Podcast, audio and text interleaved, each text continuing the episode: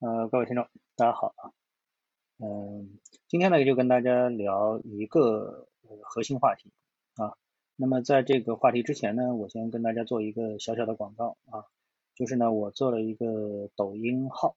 啊。那么很多朋友可能已经知道我做了抖音号，但是呢，因为我之前第一个号被封了，然后呢现在又解封了，然后这个解封的号呢是我现在的想要做的主力号啊。这个号呢叫小峰一财经。一就是一二三四的一啊，叫小峰一财经啊，欢迎大家到抖音上来关注我啊。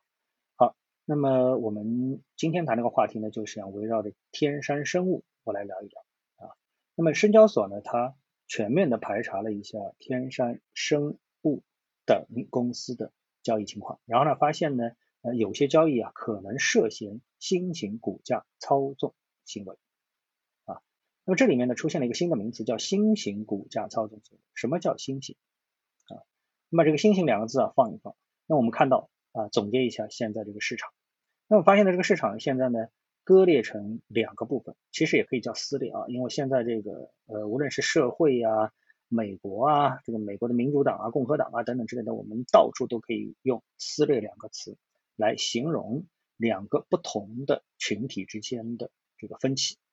啊。价值判断的分歧、三观的分歧等等啊，各种的分歧。那么在我们的呃 A 股市场当中呢，存在着这样的一个分歧啊。经过这一次的创业板的炒作，大家发现是这样，哎，那么有原来有一部分资金啊，他们以价值投资啊为导向，然后呢，他们抱团取暖了一批股票，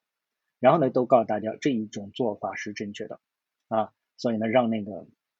我们说不认可这种市场。行为的投资者不断的啊去进入到这一批抱团取暖的票，这一票呢，有的时候它会以上证五零的面目出现，有的时候以银行、呃券商、保险、非银金融的这个这个面貌出现，啊，有的时候以医药的面貌出现，有的时候以酒的面目出现，等等啊，这个告诉你，哎，这是一批好票啊，当然还包括像海天酱油啊等等之类的，对不对？好，那么这是一批。那么这批股票当中，虽然我们说，呃，它已经不是原来的庄股的这种啊行为，但是其实呢，呃，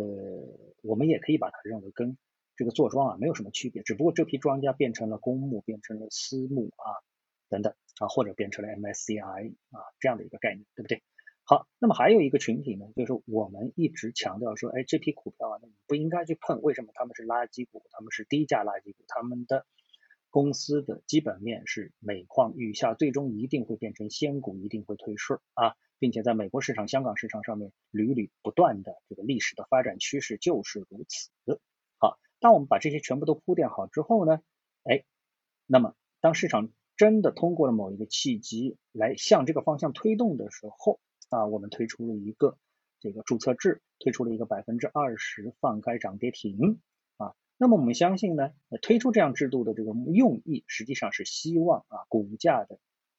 这个差异进一步的扩大，让好的更好，差的更差。但是结果呢，哎，搞笑了，适得其反啊。好的，所谓好的跌下来了啊，差的